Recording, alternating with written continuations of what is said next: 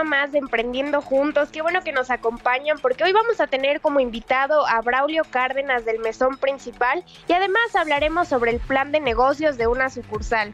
Yo soy Majo Bernal y estoy con... Con Roberto Quintero. Bienvenidos al programa Emprendiendo Juntos. Emprender es para valientes para aquellos que no se quedan en una silla soñando con volar, los que tienen fuerza, convicción, certeza y mucha hambre de comerse al mundo. Y para ellos es este programa. Emprendiendo juntos. Iniciamos. Noticias emprendedoras de la semana.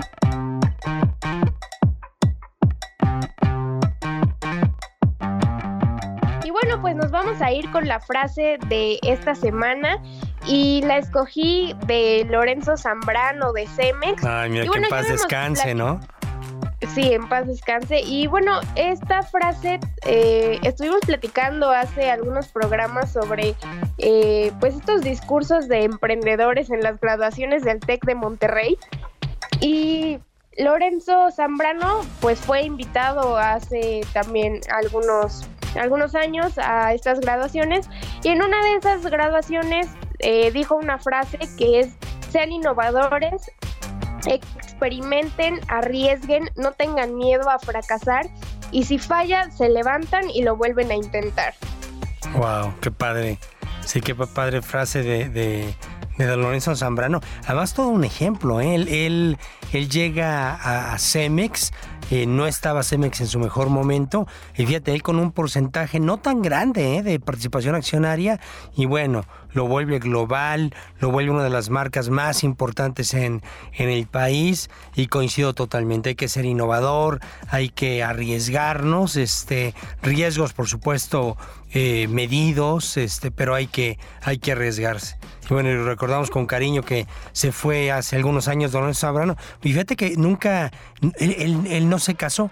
Él, pues digamos, permaneció soltero, fallece ya como a los setenta y tantos años y también soltero don Lorenzo.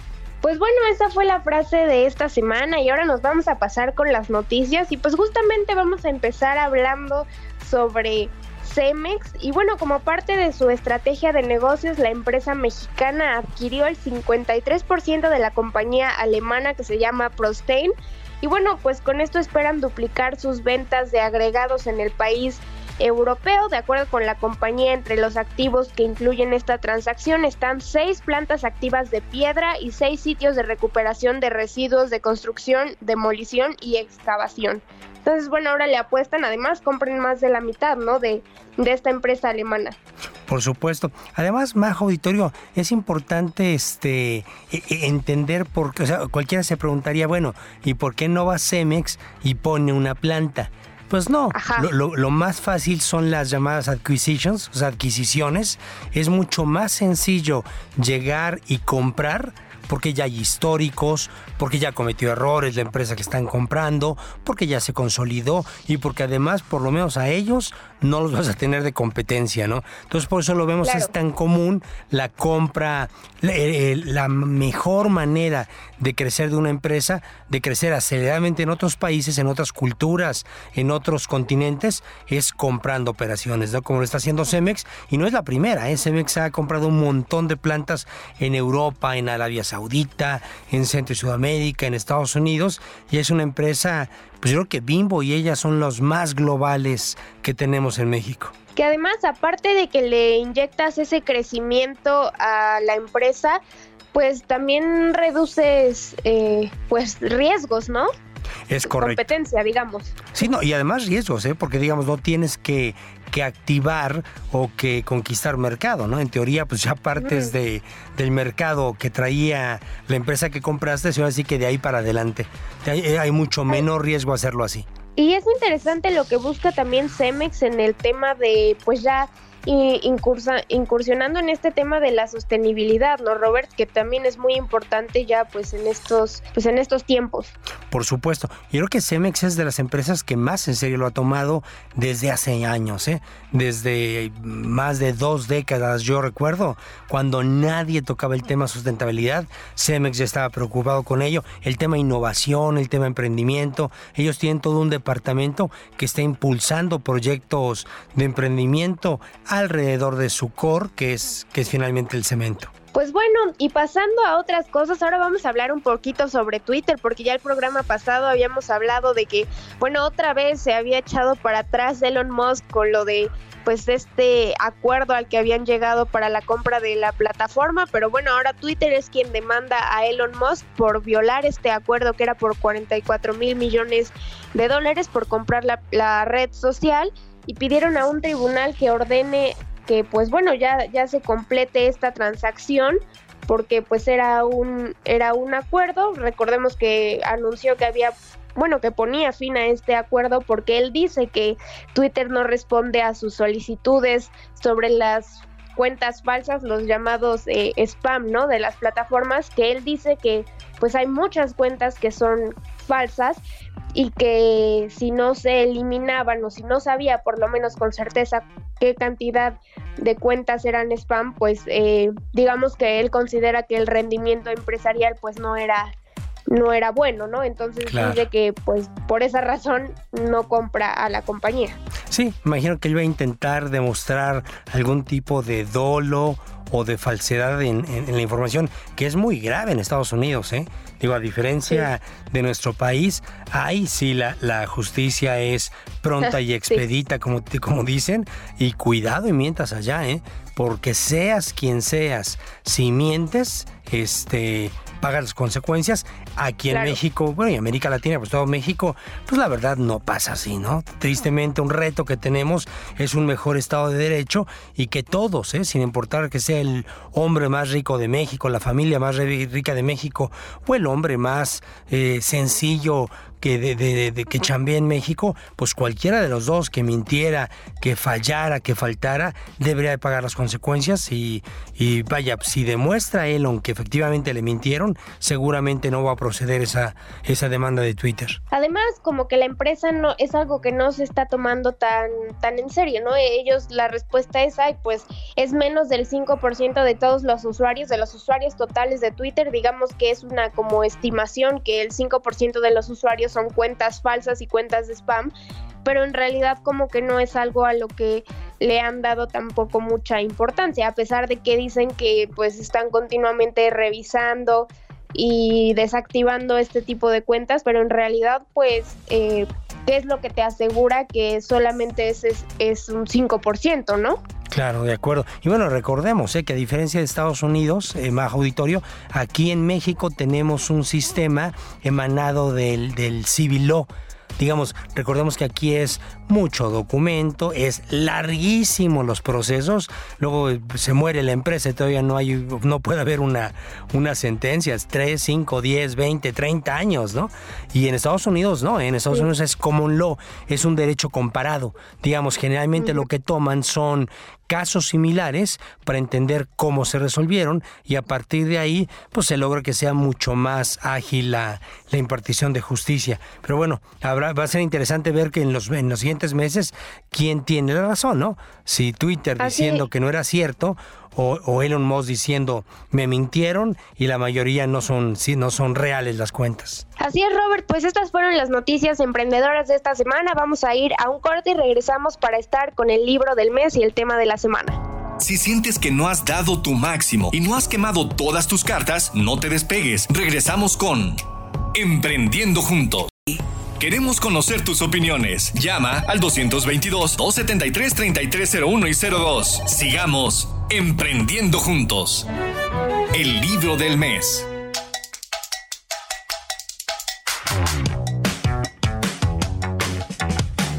Ya estamos de regreso en el programa Emprendiendo Juntos. Y pues bueno, en esta ocasión vamos a arrancar con un nuevo libro del mes. Eh, vamos a estar hablando durante hoy y los siguientes programas sobre el libro titulado Un viaje en busca del corazón humano más allá del Himalaya.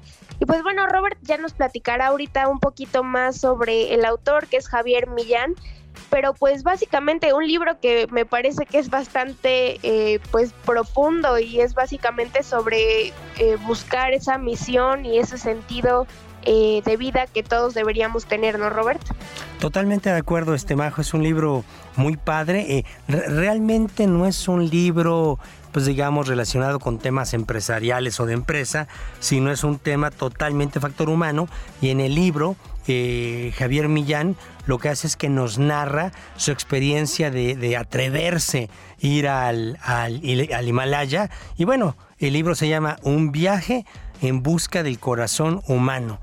Javier comenta que él estaba pues en búsqueda de encontrarse, de reencontrarse y lo hace. Él ya había, entiendo que ha escalado eh, la mayor, la mayoría de los picos que hay que escalar en el mundo. Desconozco, no soy experto en el tema, este, Akunkaya, etcétera, pero bueno, también el Himalaya y él hace un libro sobre, sobre esta experiencia. Pero bueno, recordemos que, eh, eh, Majo, imagínate, Javier Tipazo, él llevó por por 30 años el, área de capital humano de Bimbo global, ¿no? Sí. Y adivina qué carrera estudió. O sea, si tú fueras la dueña de Bimbo, eh, ¿qué perfil buscarías? ¿Qué carrera crees que sería la adecuada para llevar capital humano en todo el mundo de tu empresa? Pues no sé si administración. Sí, no, podría ser a lo mejor hasta psicología. Este, pues mira, él estudió filosofía y nos decía eh, don Lorenzo Servige de Bimbo que este que él, que él invita a que todas las empresas tengamos a un filósofo, un filósofo en, en, trabajando con nosotros y él decide contratar a Javier Millán de esa, este, lo comentaba, tipazo, eh, un, una persona, toda una personalidad en el mundo empresarial y sobre todo en el mundo del RH que le dicen de los recursos humanos. Y bueno, sí, él estudia filosofía, eh, posteriormente estudia varias maestrías de, relacionadas con la administración. Él se define como empresario y ecologista. Y como ya lo comentamos, 30 años te dirigió el área de personal y relaciones de Grupo Bimbo, ¿no? Él, a él le tocó el crecimiento de contar de 10 mil colaboradores en Bimbo en el 77 cuando empezó, a dejarlo en ciento y tantos mil trabajadores, 124 mil, cuando él finalmente se, se retira por un plan de vida, por un reto también de, de salud. Eh, Javier es consejero y consultor de instituciones como Great Place to Work, como Enactus, como Outward Bound México, es presidente de la Asociación Referostemos México y vicepresidente del Consejo de la Asociación Mexicana de Directores de Recursos Humanos durante 16 años. bueno, toda una personalidad, este eh, Javier Millán. Y fíjense, el libro empieza con esta pregunta que les invito nos la hagamos, ¿no? ¿Cuál es tu misión en la vida? Majo, ¿cuál es tu misión en la vida? Híjole. Muy, muy, muy, muy profunda la pregunta, ¿no? Sí, es, algo muy profundo, Roberto. Pero, pues creo que la misión de todos pues debería ser como disfrutar, ¿no? Sí, disfrutar, este, eh, eh, procurar felicidad en los demás, trascender, pero bueno, cada quien, aquí no hay respuestas equivocadas, aquí cada quien sabrá cuál es su misión en la vida y después él pregunta, ¿qué te da sentido de vida? A ti, Majo, ¿qué, te mueve? ¿Qué te apasiona en la vida? Ah, pues a mí, obviamente, mi familia y creo que el hecho de hacer lo que me gusta. Mm, qué padre, ¿no? Pues cada quien sabrá que igual a mí creo que mi motor sería mi familia, mis hobbies, eh, lograr mis metas, eh, mis amigos. Entonces, bueno, Vamos a estar este, platicando por varios programas de este, de este libro, pero bueno, empecemos con esta picadita. ¿Qué te mueve? ¿Qué te da sentido de vida? ¿Cuál es tu misión en la vida? Y recuerden, vale la pena que lo busquen, se llama Un viaje en busca del corazón humano más allá del Himalaya, de Javier Millán de esa. Y pues bueno, nos vamos a ir ahora con el tema de esta semana que tiene que ver con tu plan de negocios para una sucursal. Y bueno, un tema que, que pareciera muy sencillo, pero que integra demasiados puntos y que a veces no sabemos ni por dónde empezar, Robert.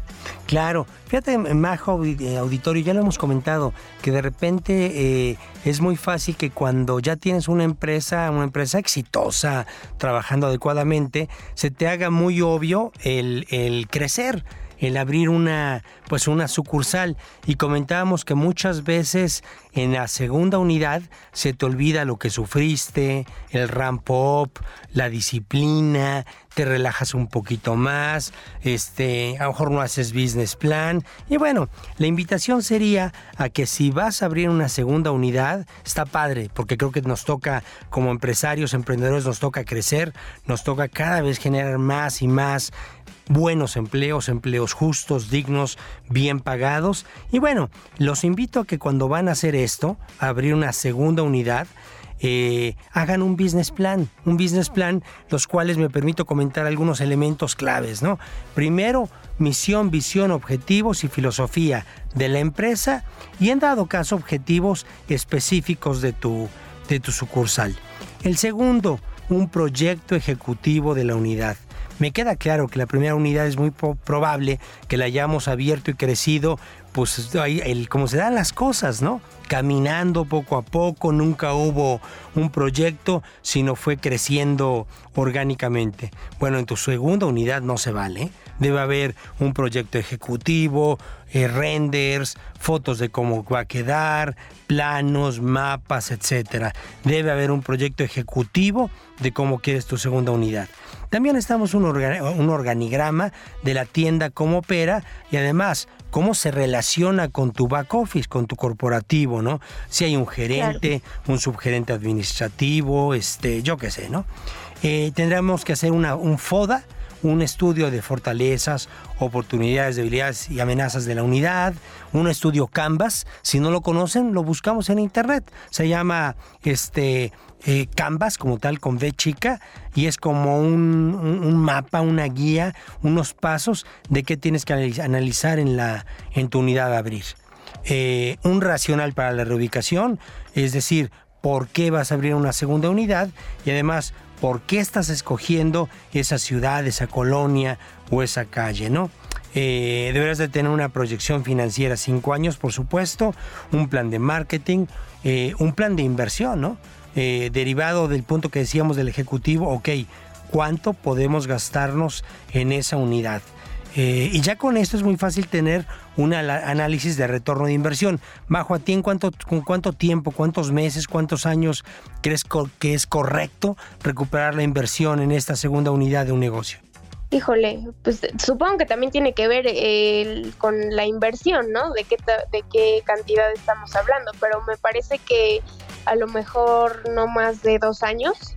Pues sí, es muy pronto, Majo, eres muy, este, muy aventada. Ojalá puede. Mira, como tú bien dices, un negocio pequeño puede ser dos años, un negocio un, poco, un poquito más grande, tres, cuatro, cinco años o seis años. Pero bueno, por lo menos que quede claro en cuántos meses o en cuántos años vas a recuperar tu inversión.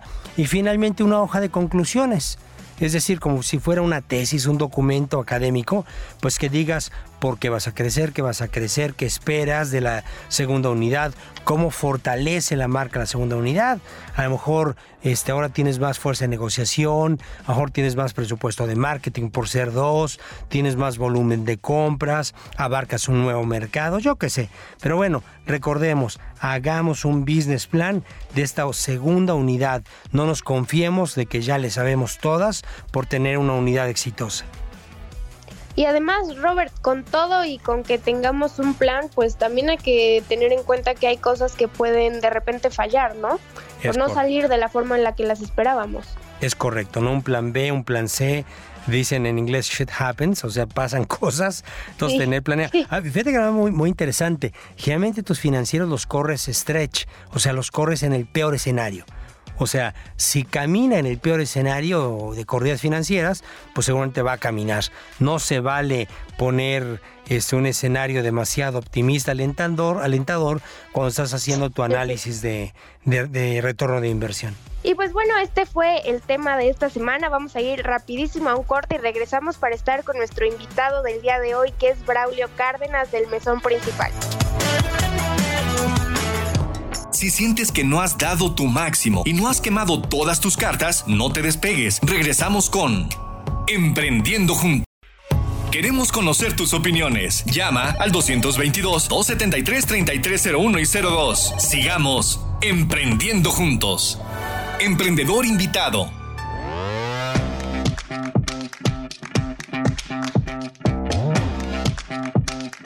Y ya estamos de regreso en el programa Emprendiendo Juntos y en esta ocasión tenemos como invitado a Braulio Cárdenas del Mesón Principal. Braulio, qué gusto que estés con nosotros. Muchas gracias por tu tiempo y por esta entrevista. El gusto es mío por esta invitación y a la orden en lo que pueda yo colaborar o aportar, con muchísimo gusto. Ay, Braulio, muchas gracias. Bueno, recordar, Braulio, este representa al, al, mesón principal, una institución en el sector restaurantero allá en Coahuila, en Saltillo. Y ya nos dirás si el cabrito es de Monterrey o es de Coahuila, ¿no? Más adelante, Braulio. Más adelante lo platicamos con todo gusto, pero no hay que pelearnos, es del noreste. Es del noreste, excelente.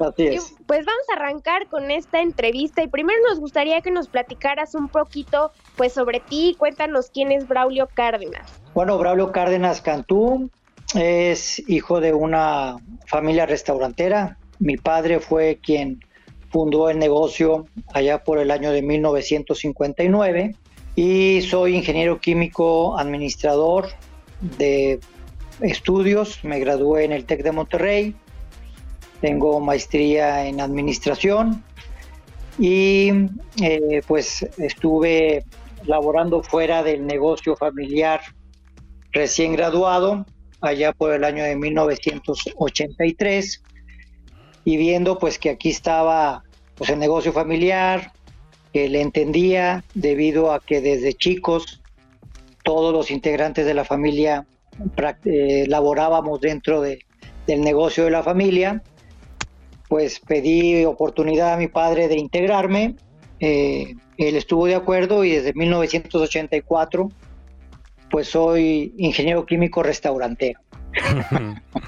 Oye, además, Braulio, expresidente nacional de Canirac, ¿no? A nivel nacional representaste por algunos años a, todo el sector en el país, ¿no? Sí, señora, ya en el año 2010-2011. Excelente. Súper. Oye, cuéntanos cuál es tu placer culposo. Órale.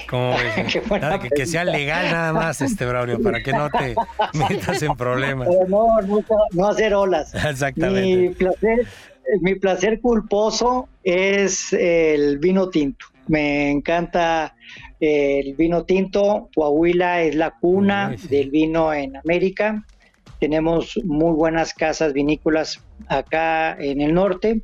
De hecho, se está haciendo un clúster productor vitivinícola desde hace ya hace unos 8 o 10 años y tenemos alrededor de unas veintitantas casas de vino. Eh, obviamente, eh, como dijo el padre Chapo, que tuvo bien casarme con, mi esposa María, dijo, las cosas son para el hombre, no el hombre para las cosas. Así que sí es un bien culposo, lo admito, me gusta mucho, lo disfruto muchísimo, pero nunca este, en exceso. Excelente. Oye, ¿cómo se llamaría un libro que tratara sobre tu vida? Órale, eh, workaholic, no, no te creas.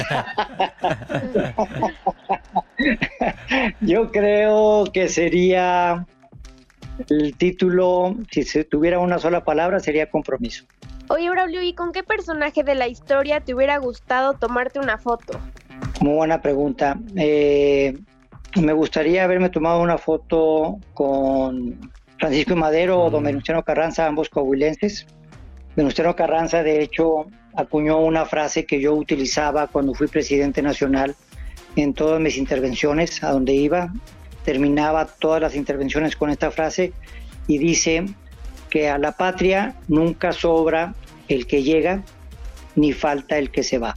Yo creo que fue un hombre muy visionario en su momento, muy valiente en su momento para tomar esas determinaciones que se tomaron y, gracias a personas y gente como ellos, pues hoy tenemos un México libre y soberano. Claro. Oye, además Francisco y Madero, este, bueno, parientes de los fundadores de Casa Madera, de la, de la bodega, ¿no? Sí, señor. Son, son de los fundadores, de ahí ya viene la, la, cepa. Eh, después, en algunos eh, temas generacionales, hubo más eh, descendientes femeninas por eso que ahorita se fue perdiendo el apellido en los propietarios que son los actuales propietarios de, la Casa Madero y pues ahora el apellido Milmo es el que está a cargo de, esta casa. Oye, Braulio, ¿qué es lo que significa tu familia para ti? Todo. Eh, al final del día, creo que la trascendencia de, de nosotros como seres humanos está en, nuestros descendientes. Lo que, no solamente lo que les dejamos a ellos, que creo que no es el punto más importante en el tema de cuestiones materiales o económicas, sino en lo que les dejamos a, ellos en el tema de, de, punto de valores, de, formas, de creencias, de principios, creo que es como nuestro nombre trasciende en el tiempo, como sucedió con, con mi padre. Todavía aquí en la región es una persona muy, muy recordada y, muy querida y muy respetada. Oye, Braulio, fíjate que en, este programa estamos platicando de un libro de Javier Millán Deza, eh, que llevó el tema capital humano por, en Bimbo por muchos, por tres décadas, y en el libro empieza preguntando, y yo te preguntaría, ¿cuál es tu misión en la vida? Mi misión en la vida, pues yo creo que es la trascendencia, como lo mencionábamos hace un momento. Eh, de nada sirve que uno haga, construya, cree cosas nuevas, si al, si al final este, tu esencia no trasciende, o sea, las cosas se quedan, se pierden, se van, pero tu esencia es la que este, viene a trascender. Por un lado, yo creo que el punto número uno sería trascender y el punto número dos sería ser felices. Yo creo que, como dice el Dalai Lama, nuestra función, nuestro destino en la vida es la felicidad y tenemos que encontrar la felicidad todos los días en lo que hacemos y con quien vivimos. Oye, ¿quién ha sido clave en tu desarrollo profesional? Pues evidentemente las escuelas, las instituciones educativas, hubo maestros que dejaron huella, eh, pero eh, sin lugar a dudas, mi padre y mi madre, con su ejemplo de trabajo, de dedicación, de esfuerzo, de sacrificio, eh, ellos son los que más huella han dejado en mi vida. Qué bien. Muy bien, oye, la segunda, la, la, siguiente pregunta era si eras más de vino o de cerveza, pero ya con lo del gusto del Queda claro. ya, ya, nos quedó claro que vino, ¿no? No, cervecero no soy, a pesar de que soy norteño y acá la cerveza se toma como agua. Pero no, no, este, este, no, no, no soy tan cervecero, es vino, así es. Oye, ¿y tenis o zapatos? Zapatos, definitivamente. Muy bien. Y de agujetas, no mocasinos. Bostoniano, digamos, ¿no? Sí, señor. Muy bien. Oye, ¿cuáles son tus hobbies, Braulio? Pues mi, un gran hobby que tengo es leer. Eh, me gusta mucho leer. Eh, soy muy apasionado de la lectura. Y, ver películas, fíjate que documentales, eh, películas basadas en vida real, creo que son muy instructivas y no solamente eso, son incluso hasta motivantes. Oye, ¿tienes por ahí algún talento inútil? Algo que sepas hacer pero que no te sirva de gran cosa. Eh, yo creo que, buena pregunta, fíjate que estaba pensando, te iba a decir, la respuesta yo creo que sería, pues si tengo un talento oculto, pues es que no lo he descubierto. Pero yo creo que el dibujo, el dibujo, la pintura, la escultura son temas que siempre me han apasionado y también no soy malo en ello, pero la verdad no, no le he dedicado el tiempo suficiente. ¿Y cuál consideras que ha sido tu principal error como emprendedor? Oh, no, pues muchos. Yo creo que uno se equivoca más de lo que acierta. Eh, yo creo que los principales errores en un principio, yo creo que son etapas. En cada etapa de crecimiento en el emprendedurismo eh, hay errores que se van cometiendo. Por ejemplo, al principio uno de los principales errores que tenía era en no delegar, no saber delegar adecuadamente. Eh, después está cuando empiezas a crecer más y empiezas a tener un equipo más grande de trabajo, está en los problemas de comunicación, no resolverlos adecuadamente, no saber escuchar adecuadamente las partes involucradas cuando hay un conflicto y y pues obviamente pues, los errores naturales que todo el mundo cometemos en suposiciones de, de lo que el cliente quiere en lugar de irle a preguntar directamente a él mismo. Excelente. Y Braulio, y este, perdón, Majo, adelante, perdona. Ah, no, gracias. Eh, bueno, es que te iba a preguntar, Braulio, ¿qué es a ti lo que te deja esta pandemia? ¿Con qué aprendizaje te quedas? Pues yo creo que el principal aprendizaje, hay varios, hay varios, pero yo creo que el más importante es el del manejo del tiempo. Yo creo que a todos nos fue claro que muchas veces priorizamos o le damos más tiempo a cosas que no son tan trascendentes, volvemos a la trascendencia, eh, y que representan al final del día, del camino a largo plazo, pues las inversiones más importantes de tu tiempo. Es el número uno. Y el número dos en el tema de negocio eh, es que quedó en evidencia que siempre podemos hacer las cosas de mejor manera, más eficientemente, Creo que todos los que logramos sobrevivir este proceso, este duro proceso, nos dimos cuenta que había muchas ineficiencias en nuestros procesos, en nuestra forma de operar, que se pudieron corregir y nos pudimos salvar el momento, ¿verdad? Oye, Braulio, vamos a ir rapidísimo a un corte, pero regresamos para seguir con esta entrevista. Quédense con nosotros. Si sientes que no has dado tu máximo y no has quemado todas tus cartas, no te despegues. Regresamos con Emprendiendo Juntos. Queremos conocer tus opiniones. Llama al 222-273-3301 y 02. Sigamos emprendiendo juntos. Bueno, continuamos en el programa Emprendiendo Juntos. Seguimos con nuestro invitado que es Braulio Cárdenas. Y bueno, Robert, ahora sí, si quieres seguir con la pregunta que ya antes del corte ya no te dejé preguntar. Ay, Majo, muchas gracias. Oye, Braulio, platícanos un poquito de, este de, este restaurante, esta institución en por allá en Saltillo, que es el, el mesón principal, ¿no? Este, un poco de su historia, cuándo surge, este, cuál es la propuesta de valor, danos un pitch del mesón principal.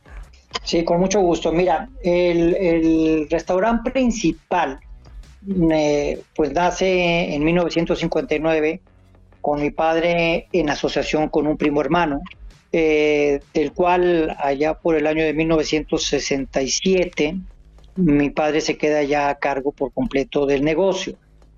Eh, este restaurante estaba eh, localizado originalmente en el mero centro, en el corazón de Saltillo, a una cuadra de la Plaza de Armas y posteriormente por circunstancias de que el lugar en donde se encontraba no era de un local propio, se, mueve el restaurante hacia el norte de la ciudad y se establece lo que actualmente se conoce como el restaurante principal de Saltillo. Y ahí estuvo mi padre a partir de 1972 y sigue operando este restaurante hasta la fecha. Eh, yo me graduó en 1983, en 1984 me integro a la, a la familia y pues le pido oportunidad de, participar en el negocio y en 1986 nace el mesón principal que está todavía más hacia el norte de la ciudad muy en la entrada de la de lo que era en aquel momento la carretera hacia Monterrey. Y eh, pues desde entonces he estado yo aquí al frente del negocio, ya, ya superamos los 35 años en el mesón.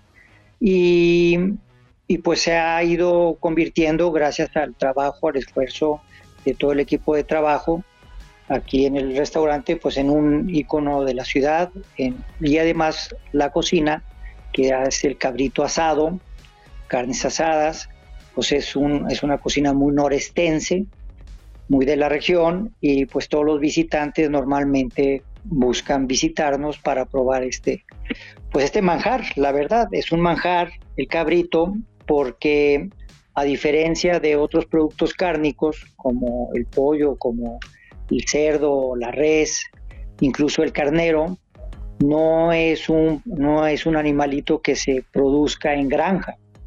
Todavía a la fecha eh, existen pastores que van a estas, a estas majadas, así se les llama a estos lugares que están cerca de los ejidos, en donde se acorralan a las chivas y van y pastorean a las cabras en el monte y vienen a, estas, a estos corrales y es donde pues tienen a los cabritos.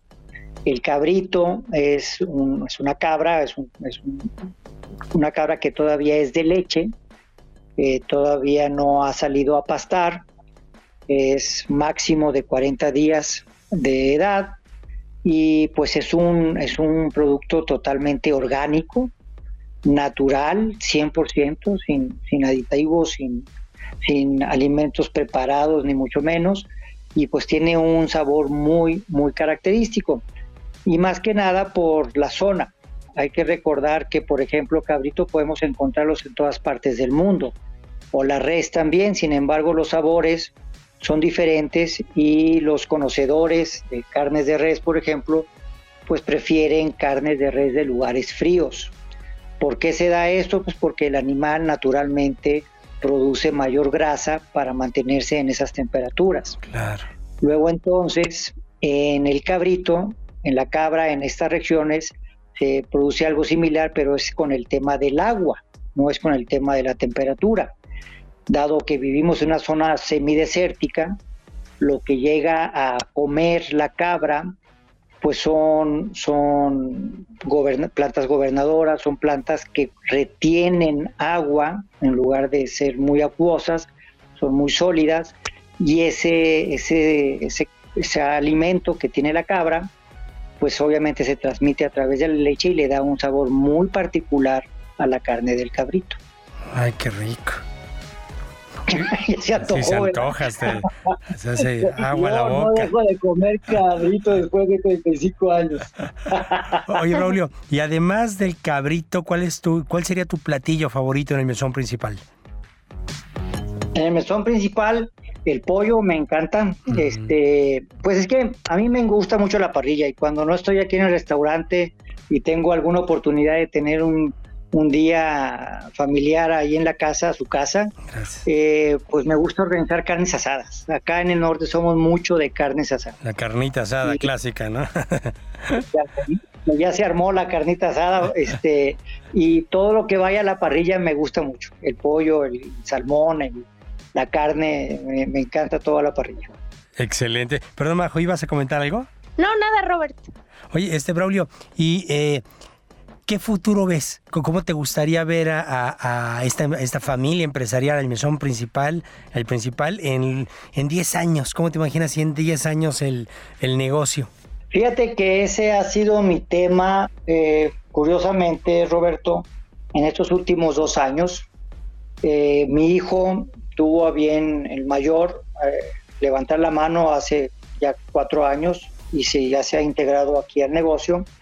Y pues ahora la siguiente fase de este emprendimiento que nació hace muchos años, pues es la del el cambio generacional. Entonces, ¿cómo veo yo en los negocios dentro de 10 años?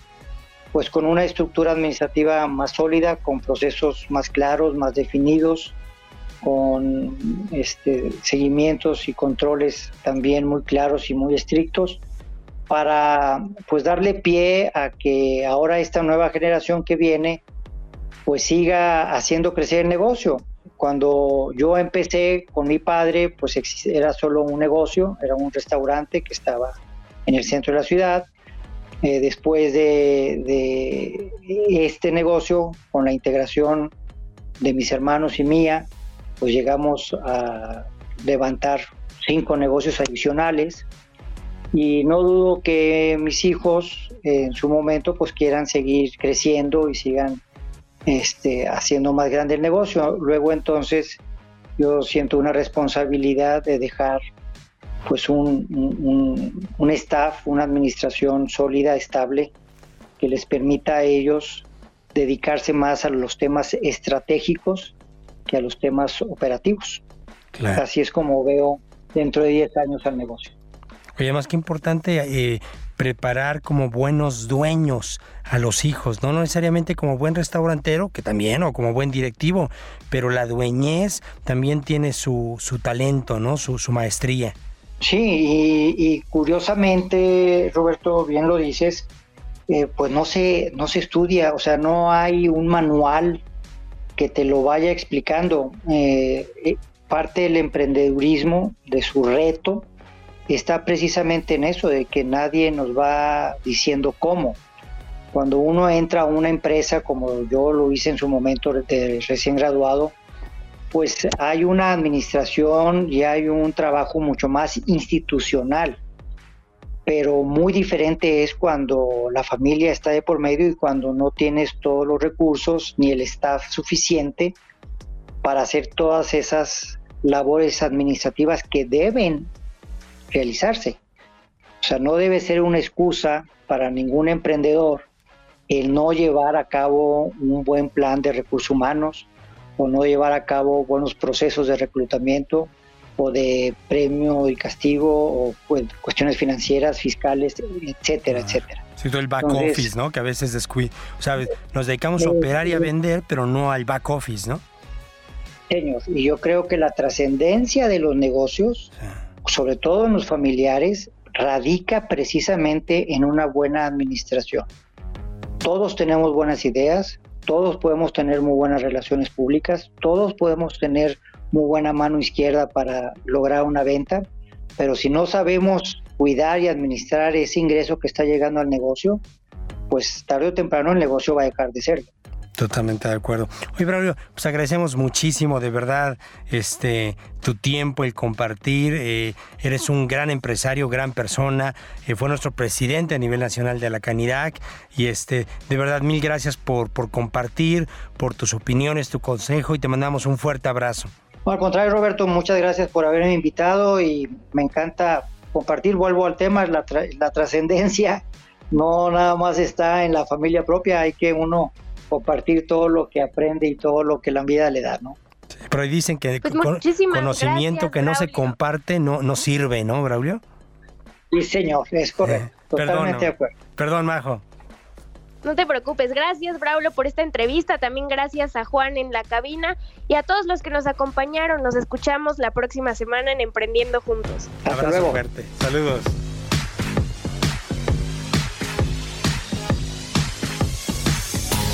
Esperamos que este programa te haya sido de utilidad para demostrarte lo mucho que puedes hacer y cómo volverlo realidad. Esto fue Emprendiendo Juntos.